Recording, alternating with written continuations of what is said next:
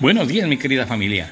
Hoy es martes 6 de abril del año 2021 y es el 96 día del año. Nos restan 269 para que termine. Hoy amaneció parcialmente nublado con 20 grados centígrados, pero a esta hora, a las 13.40, tenemos 29 grados centígrados y un viento este-sur de 9 kilómetros por hora. Sigue la luna en su fase creciente menguante. Y ya hay un monte en Marte que lleva el nombre del científico mexicano Rafael Navarro. Hoy es el Día Internacional del Deporte para el Desarrollo y la Paz. En el año 2013, la ONU proclamó el 6 de abril como Día Internacional del Deporte para el Desarrollo y la Paz. Esta fecha fue escogida para conmemorar los primeros Juegos Olímpicos llevados a cabo en Atenas, Grecia, en 1896. Estos Juegos se llevaron a cabo entre el 6 y 15 de abril de ese año en la ciudad de Atenas, Grecia, con el nombre de Juegos de la Primera Olimpiada. Aunque existe contradicción entre las fuentes en cuanto al número de países participantes, el Comité Olímpico Internacional reconoce la participación de 14 países. La inauguración fue todo un acontecimiento.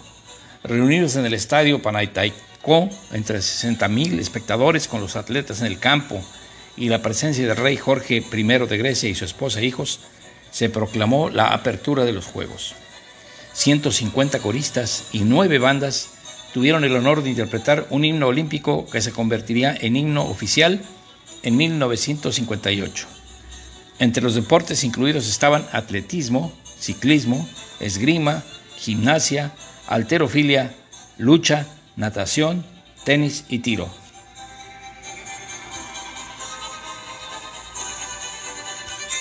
Frase célebre.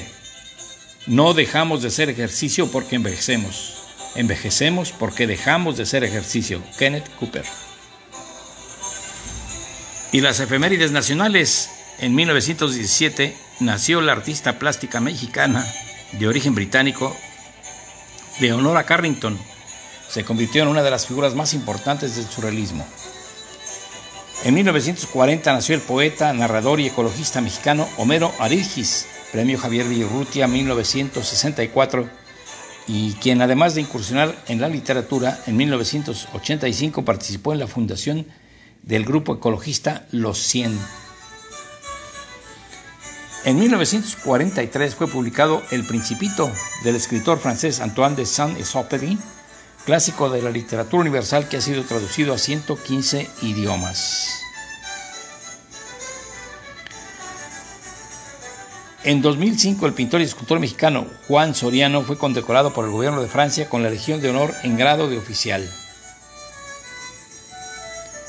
Y efemérides generales. En 1199 murió el rey Ricardo I Corazón de León, promotor de la Tercera Cruzada de la Cristiandad. La mayor parte de su vida la pasó fuera de Inglaterra echando espadazos. En 1483 nació el pintor y escultor italiano Rafael Sanzio de Urbino, considerado uno de los más grandes e influyentes artistas de todos los tiempos, por obras como La Bella Jardinera, La Virgen del Jilguero y La Adoración de los Reyes Magos. En 1671 nació el dramaturgo y poeta francés Jean-Baptiste Rousseau, cuyas odas sacras y cantatas le dieron fama internacional por su gran influencia en la poesía francesa hasta el advenimiento de los románticos. En 1826 nació el pintor francés Gustave Moreau, autor de obras de gran formato. Muchos de sus temas están relacionados con la mitología, como la aparición, Edipo y la Esfinge, Autorretrato y Sebastián.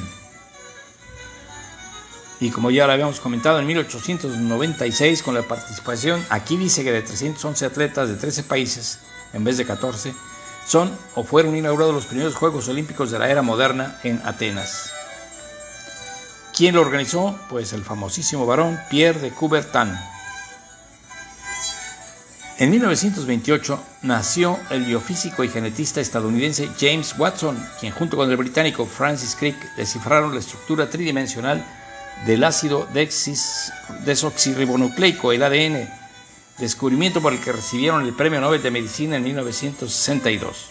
Aquí tengo mis comentarios, ya lo saben, porque alguna vez habíamos hablado de Rosalind Franklin, quien era una experta en obtener fotografías usando cristales y rayos X.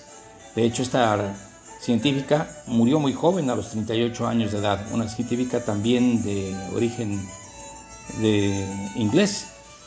Ella, basándose en análisis cristalográficos por rayos X sobre las competencias específicas en genética y en procesos biológicos de Crick y en la cristalografía de Watson, propusieron la estructura de doble hélice de la molécula del ADN publicada el 25 de abril de 1953 en la revista Nature. Eso fue publicado en 1953, pero realmente no tomaron en cuenta los dos científicos a Rosalind, quien realmente fue quien obtuvo la fotografía y develó el misterio sobre la hélice del ADN. Ella obtuvo todo, tuvo todo el mérito para esto. La estructura de la molécula de doble hélice que es el ADN dio al mundo la llave para entender todos los secretos de la vida. Toda la vida en la Tierra existe únicamente gracias a este omnipresente ADN, desde la bacteria más pequeña hasta el hombre. Entonces este descubrimiento del cual se adueñaron tanto James Dewey Ganson como el neozelandés Maurice Wilkin, sin tomar en cuenta a Rosalind quien sacó la fotografía, publicaron ellos en 1953 en la revista Nature un artículo en donde salió la fotografía que ella había tomado y develaron el misterio, pero no le avisaron a ella y lo presentaron como ellos dos como los únicos descubridores. Ella tuvo que hacer unos artículos posteriores en la revista eh, Nature, pero ya fue a posteriori y el reconocimiento se lo llevaron indebidamente nada más a estos individuos. Hace algo más de 60 años, Watson y Crick publicaron el artículo en Nature con su propuesta de estructura para el ADN en el último párrafo y entre otros citaron a Rosalind Franklin y le agradecían sus resultados experimentales no publicados y sus ideas que había aportado. Años más tarde, en el libro La doble hélice, crónica muy personal del descubrimiento de la estructura del ADN, James Watson escribió sobre ella, el mejor lugar para una feminista era el laboratorio de otra persona. Y todavía unos años más tarde, Francis Crick escribió que en el King's College de Londres, donde Rosalind trabajaba, había restricciones muy irritantes. Ella no podía tomar café en la sala de profesores de la facultad porque estaba reservada para los hombres. Pero solo eran trivialidades, o al menos así me lo parecían, dijo él. Ya ven, si me permiten la síntesis, Watson y Crick se referían a Rosalind Franklin como una feminista que se quejaba de trivialidades. Y sin embargo, su propuesta de estructura del ADN se basaba en imágenes de esta molécula tomadas con la técnica de difracción de rayos X obtenidas por ella. Quizá en aquella época la única persona del mundo capaz de conseguirlas con una calidad tan extraordinaria. Y de nuevo años más tarde, tanto Watson, con reticencia y muchas dudas, y Crick, creo que más sincero y elegante, reconocieron la extraordinaria calidad como científica de Rosalind Franklin y su participación esencial e irreemplazable en el descubrimiento de la estructura del ADN. Rosalind, como ya había comentado, murió a los 38 años de edad, muy joven, porque experimentó con rayos X, murió por efecto de esos rayos X que recibió a lo largo de su vida haciendo estos experimentos. Fue una mártir de la ciencia en realidad. Y que estos, yo los considero unos verdaderos pillos, que la hayan hecho menos y se hayan apropiado del trabajo, aunque ellos estaban trabajando sobre esto, pero quien develó el misterio fue ella. Me disgusta. Bueno, continuamos. En 1929 nació el pianista, director y compositor estadounidense de origen alemán André Previn, titular de la Sinfónica de Londres, con la que dirigió memorables conciertos con obras de autores de finales del romanticismo y de principios del siglo XX. Y bueno, unos, unos puntos más sobre el, en el año 2004 los restos del avión del escritor y piloto francés Antoine de Saint-Exupéry, autor del Principito, fueron descubiertos en aguas de Marsella, 60 años después de su desaparición, el 31 de julio de 1994. Este hombre, además de ser piloto de profesión, escribió otras historias como Vuelo Nocturno, Correo del Sur, Tierra de Hombres o Piloto de Guerra. El 31 de julio de 1944, a las 8.45 de la mañana, él despegó de una base aérea de Córcega, para una misión de reconocimiento. Iba a ver los movimientos de las tropas alemanas eh, en el Ródano, un poco antes de la invasión aliada del sur de Francia. Nunca regresó.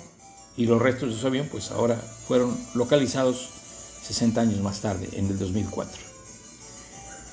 En el 2006, la organización National Geographic publicó el contenido del Evangelio de Judas, un papiro de 26 páginas hallado en Egipto en la década de 1970, que fue escrito probablemente durante el siglo II después de Cristo. Es decir, es el Evangelio más confiable desde el punto de vista de la cercanía, porque los otros que se conocen, pues bueno, no es, no es cierto, estoy hablando mal. Este fue escrito durante el siglo II, el de Juan fue escrito 70 años después en la isla de Patmos, ese fue en el primer año. Retiro lo dicho. En 2009 el escritor sueco Henning Markel obtuvo el premio de la paz Eric Marie Remarque en homenaje a sus novelas sobre África. Y el santoral de hoy, amigos, San Irineo de Sirmio, obispo y mártir, San Eutiquio de Constantinopla, Santa Gala de Roma, San Guinebaldo de Troyes, San Prudencio de Troyes, se ve que en Troyes se las gastaban para dar santos, San Metodio de Belahart, Beato Nozquero Válvulo, San Filarete de Aulina, San Guillermo de Esquil y San Pedro de Verona. Estos fueron los santos de hoy. Y algunos comentarios sobre el día, los primeros Juegos Olímpicos de la historia moderna. Existe una contradicción entre cuanto al número de países. Algunos dicen que 13, otros que 14. Ya dijimos que la inauguración fue todo un acontecimiento tremendo. ¿Cómo podemos celebrar el Día Internacional del Deporte? Pues para celebrar el Día Internacional del Deporte, qué mejor que realizar alguna actividad física, de ser posible, al aire libre, para evitar en la medida de lo posible contagios de COVID, de manera individual o colectiva, siempre que se haga con seguridad y siguiendo las recomendaciones de las autoridades sanitarias. Si vives en alguna zona con un confinamiento estricto que no te permite salir al exterior, pues entonces ejercita en, casa, usa internet para acceder a clases o sesiones de algún deporte que te interese. Graba un video y súbelo a las redes sociales o deja un mensaje sobre la importancia del deporte para la salud y la paz. Usa las etiquetas hashtag Día Internacional del Deporte, hashtag Deporte, Desarrollo y Paz, hashtag Día del Deporte, hashtag Día Internacional del Deporte. Pues eso es todo por hoy, mi querida familia. Los dejo ya un poco tarde, por varias razones. Me retrasé un poco en el podcast, pero aquí lo tienen con mucho gusto y cariño. Les mando un abrazo afectuoso Deseo que se la pasen muy bien el resto de este día y nos veremos al día de mañana. Hasta la vista.